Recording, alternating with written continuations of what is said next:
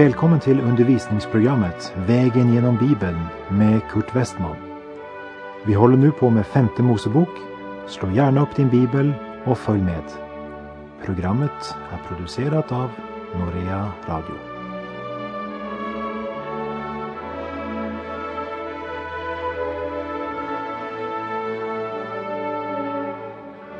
Vi har kommit till kapitel 32 i femte Mosebok och därmed till Mose sång.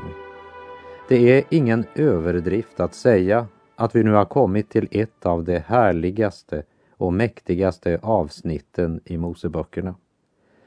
Johannes säger i Uppenbarelsebokens femtonde kapitel att han i sin framtidssyn såg något som liknade ett glashav blandat med eld.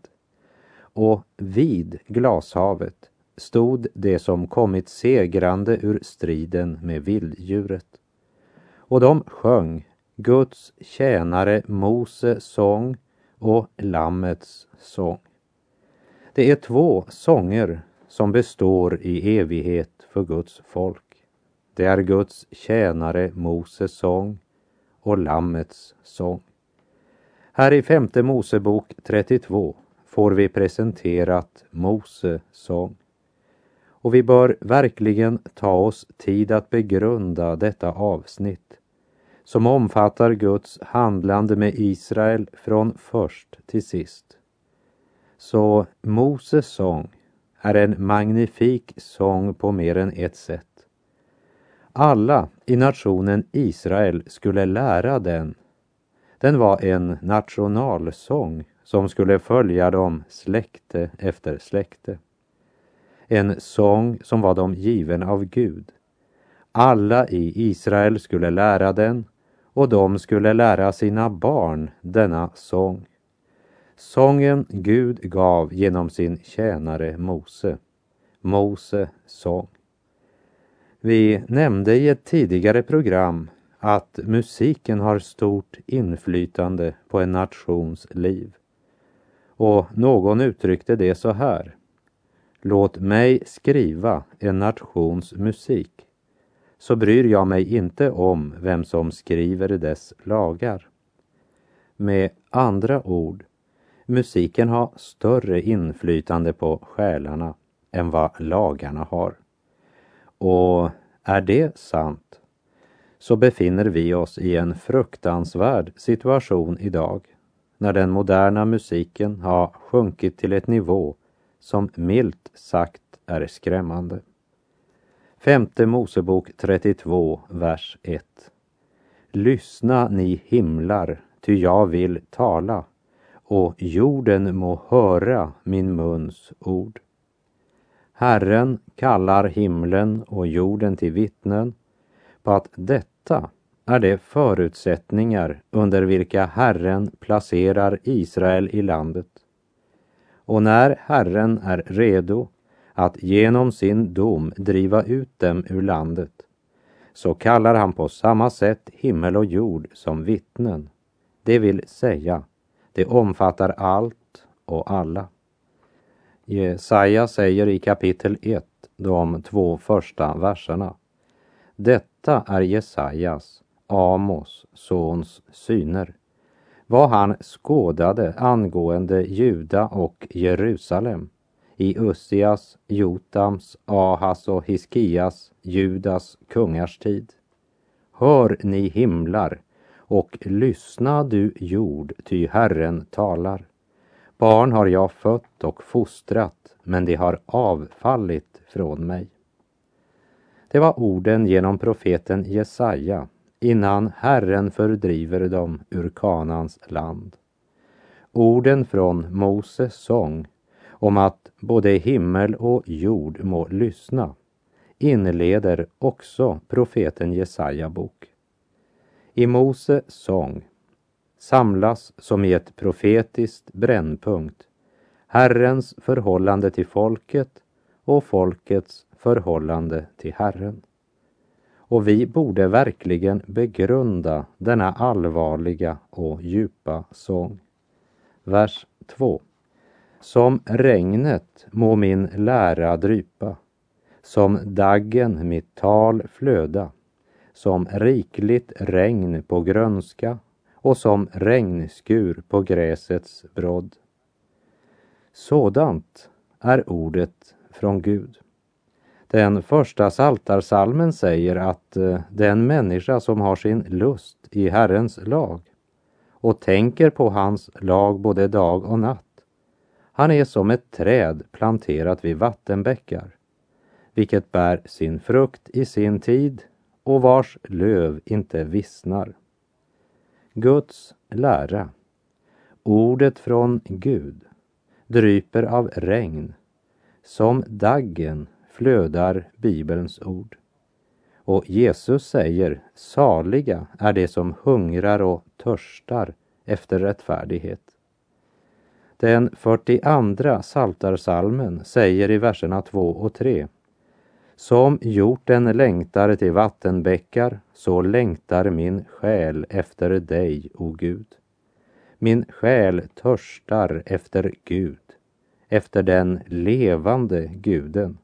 När ska jag få träda fram inför Guds ansikte?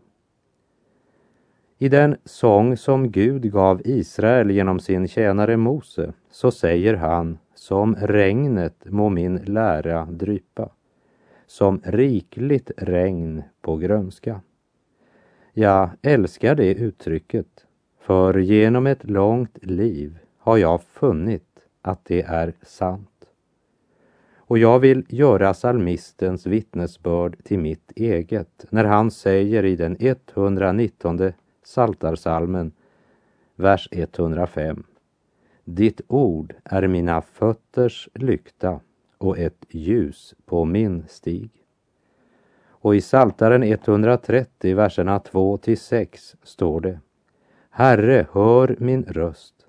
Låt dina öron lyssna till mina böners ljud. Om du, Herre, vill tillräkna missgärningar, Herre, vem kan då bestå? Dock, hos dig är ju förlåtelse, för att man må frukta dig. Jag väntar efter Herren. Min själ väntar och jag hoppas på hans ord. Min själ väntar efter Herren mer än väktarna efter morgonen. Ja, mer än väktarna efter morgonen. Mose har fått sin sång från Gud. Därför förkunnar han inte Mose namn eller något som han har uträttat eller skall uträtta. Men han förkunnar Herrens namn. Och vers 3. Ty Herrens namn vill jag förkunna, ja, ge ära åt vår Gud.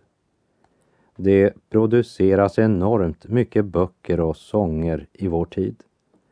Men så få som verkligen ger Herrens namn ära. Om Guds namn överhuvudtaget nämns så är det ofta missbrukat. Mose ropar ut, ge ära åt vår Gud. Och vers 4. Vår klippa, ostraffliga är hans gärningar, ty alla hans vägar är rätta, en trofast Gud och utan svek. Rättfärdig och rättvis är han. Det var inte på ökensanden Israels barn skulle bygga sina liv, men det var på klippan. Hade Israel brutit Guds förbund, misslyckats och varit fulla av otro och onda gärningar, så förhöll det sig annorlunda med klippan. Ostraffliga är hans gärningar fullkomliga. Alla hans vägar är rätta. Var Israel ett trolöst folk så var Gud en trofast Gud. Och med profetisk kraft ropar Mose ut vår klippa. Stormarna kan flytta mycket sand, men klippan står lika fast.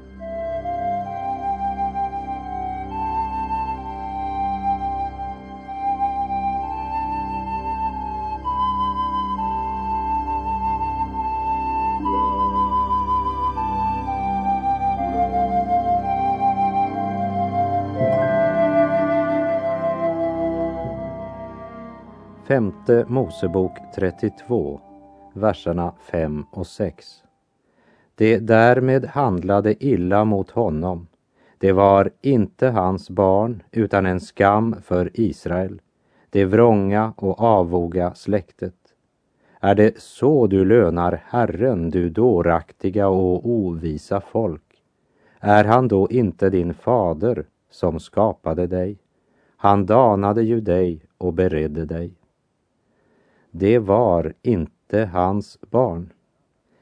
Gud är alla människors skapare, men talet om att Gud är allas far och att alla människor är bröder och systrar är inte sant.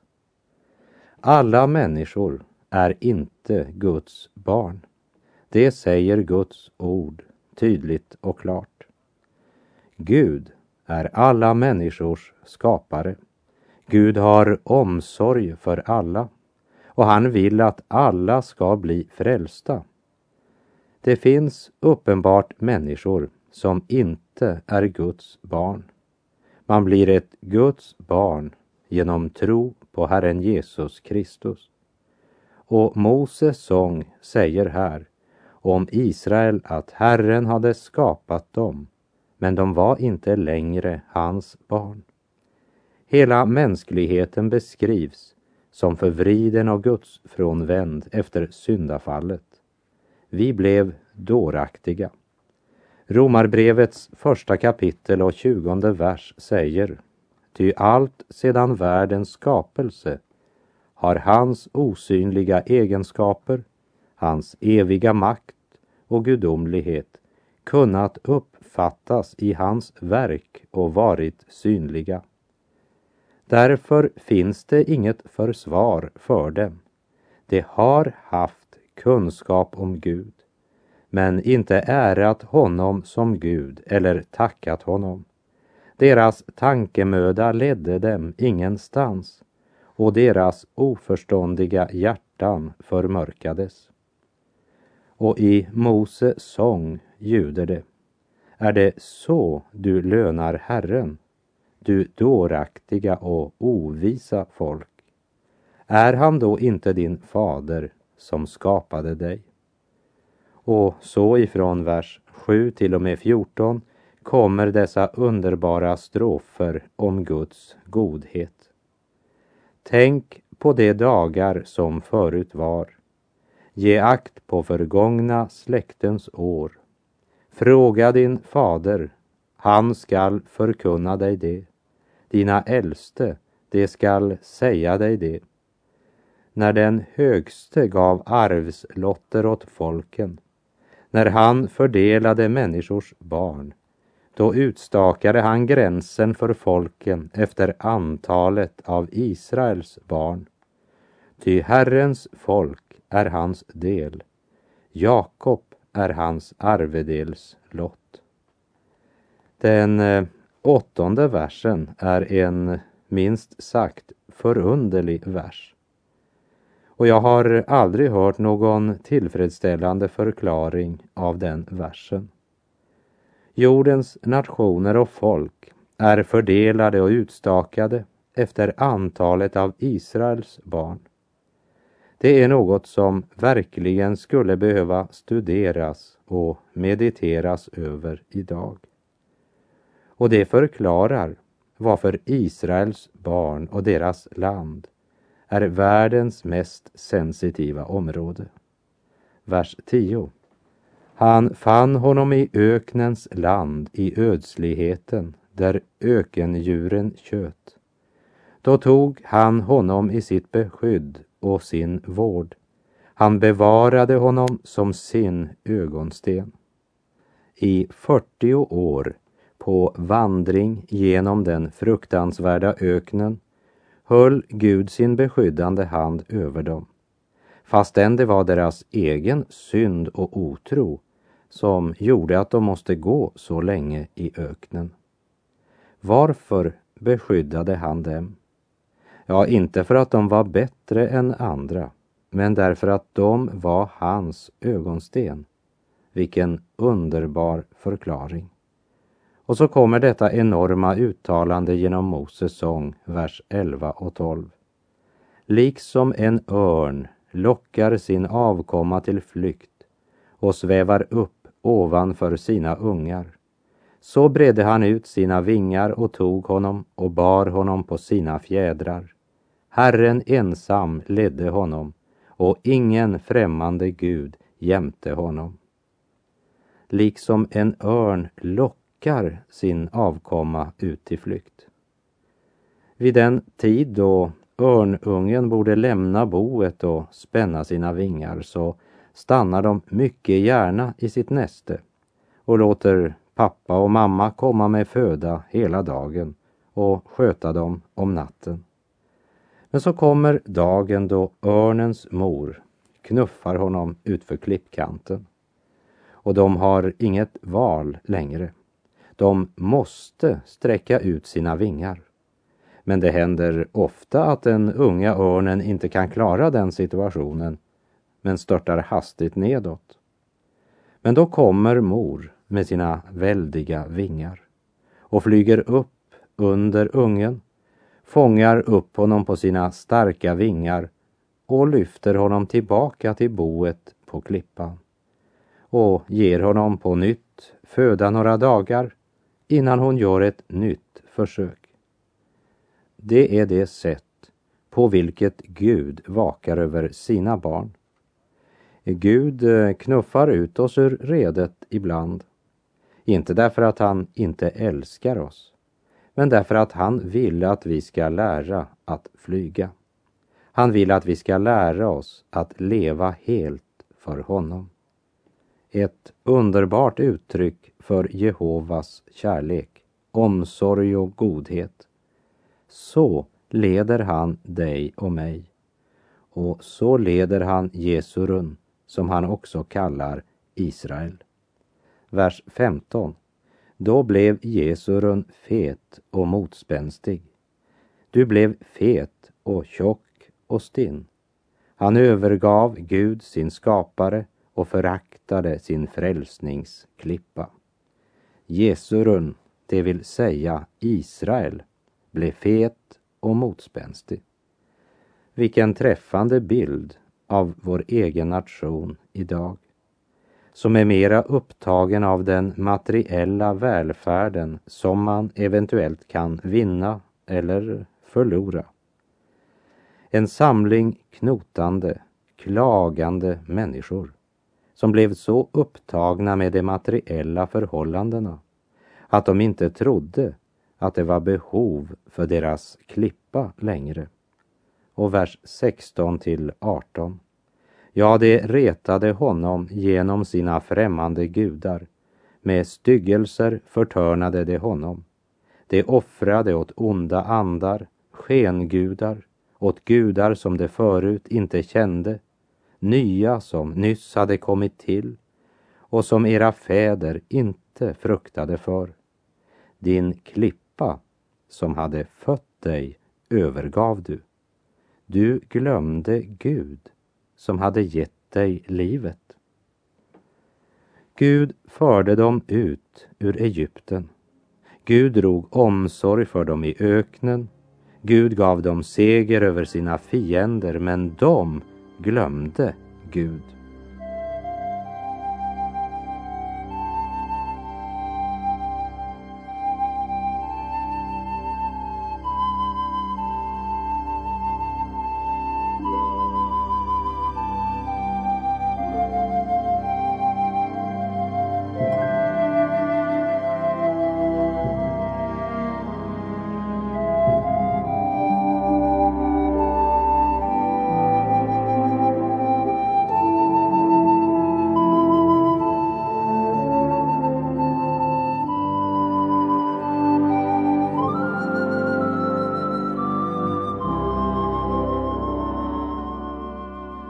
Verserna 7 till och med 14 handlade om Guds godhet och omsorg. Verserna 16 till 18 talar om att de övergav sin klippa, glömde sin Gud. Och verserna 19 till 25 som vi nu kommer till uppenbarar för oss Guds dom över sitt folk. Vers 19 och 20. När Herren såg detta förkastade han dem, ty han förtörnades på sina söner och döttrar. Han sade, jag vill dölja mitt ansikte för dem, jag vill se vilket slut det får. Ty ett förvänt släkte är det, barn i vilka ingen trohet är. Gud låter Mose förutsäga vad de kommer att göra och vad som ska ske med dem när de glömmer sin Gud. Och budskapet de här möter i Moses sång illustrerar den fruktansvärda sanning som uttrycks så här i Hebreerbrevets tionde kapitel. Vi känner honom som sagt, min är hämnden, jag skall utkräva den och vidare, Herren skall döma sitt folk. Det är fruktansvärt att falla i den levande Gudens händer. Gud säger att han vill dölja sitt ansikte för dem. Vers 28. Ty ett rådlöst folk är det och förstånd finns inte i dem. Var det visa så skulle de begripa detta. De skulle förstå vilket slut det måste få. Ja, människan blir lätt mera upptagen av ögonblicket än av evigheten. Var människan vis så skulle hon förstå vilket slut det måste få. I den 73 saltarsalmen där möter vi Asafs vittnesbörd. Mannen som blev förbittrad för att det gick så bra för många Guds förnekare, medan han hade många plågor. Han tyckte det var orättvist. Han kunde inte förstå det. Men så säger Asaf i Saltaren 73, verserna 16 och 17. När jag nu tänkte efter för att begripa detta syntes det mig allt för svårt till dess jag trängde in i Guds heliga rådslut och gav akt på deras slut. Och så säger han i de två sista verserna i Saltarens 73 psalm. Ty se, det som vikit bort ifrån dig ska förgås. Du förgör var och en som trolöst avfaller från dig. Men jag har min glädje i att hålla mig intill Gud. Jag söker min tillflykt hos Herren, Herren, för att kunna berätta om alla dina gärningar. Det är verkligen sanning det Moses sång säger. Var det visa så skulle de förstå vilket slut det måste få.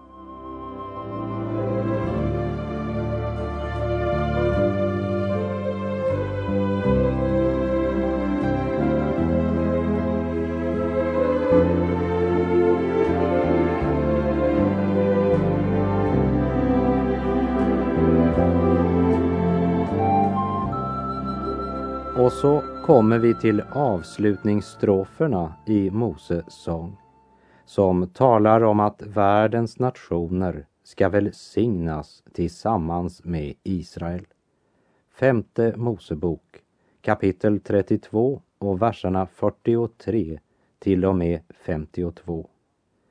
Jubla ni hedningar över hans folk, ty han hämnas sina tjänares blod han utkräver hämnd av sina ovänner och bringar försoning för sitt land, för sitt folk. Och Mose kom med Hosea, Nuns son, och föredrog hela denna sång inför folket. Och när Mose hade föredragit allt sammans till slut för hela Israel sade han till dem, ge akt på alla de ord som jag idag gör till vittnen mot er, så att ni ger era barn befallning om dem, att de ska hålla alla denna lags ord och göra efter dem. Ty det är inte ett tomt ord som inte angår er, utan det gäller ert liv. Och genom detta ord ska ni länge leva i det land dit ni nu drar över Jordan för att ta det i besittning. Och Herren talade till Mose på denna samma dag och sade Stig upp här på Abarimberget, på berget Nebo i Moabs land, mitt emot Jeriko, så ska du få se Kanans land, som jag vill ge åt Israels barn till besittning.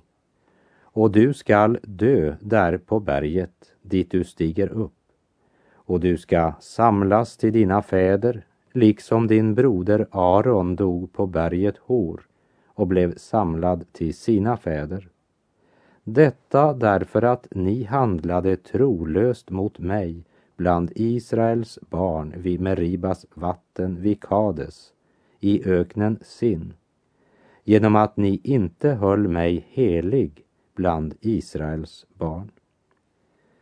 Mose representerar lagen och lagen kan inte leda någon in i löfteslandet. Lagen kan avslöja synd, men inte ta bort synden. Lagen kan inte frälsa. Den kunde inte föra Mose in i landet. Lagen kan inte skänka oss välsignelse. Den som vill in i landet måste göra sällskap med Josua. I Andra Korinterbrevets första kapitel står det, verserna 20 till och med 22. Ty alla Guds löften har fått sitt ja genom honom. Därför säger vi också genom honom vårt amen, Gud till ära. Det är Gud som befäster både er och mig i tron på Kristus och som har smort oss. Han har satt sitt sigill på oss och gett oss anden som en borgen i våra hjärtan. Lagen avslöjar att du och jag är syndare som står med skuld inför Gud. Jesus är den som har försonat våra synder och ger oss rätt att gå in i landet. I Kristus har alla Guds löften fått sitt ja och sitt amen. I Kristus intar vi löfteslandet här i tiden. Vår själ finner trons underbara frihet och vila i Kristus. Och därefter går vi in i en evig salighet. Halleluja. Och med det så är tiden ute för den här gången. På återhörande om du vill. Herren vare med dig. Må hans välsignelse vila över dig. Gud är god.